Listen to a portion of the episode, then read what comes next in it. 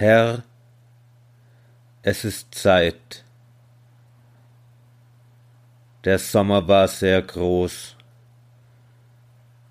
Leg deinen Schatten auf die Sonnenuhren und auf den Fluren lass die Winde los.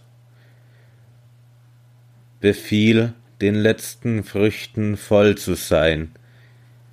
Gib ihnen noch zwei südlichere Tage, dränge sie zur Vollendung hin und jage die letzte Süße in den schweren Wein.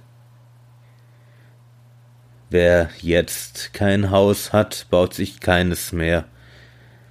Wer jetzt allein ist, wird es lange bleiben, wird wachen, lesen, lange Briefe schreiben und wird in den Alleen hin und her unruhig wandern, wenn die Blätter treiben.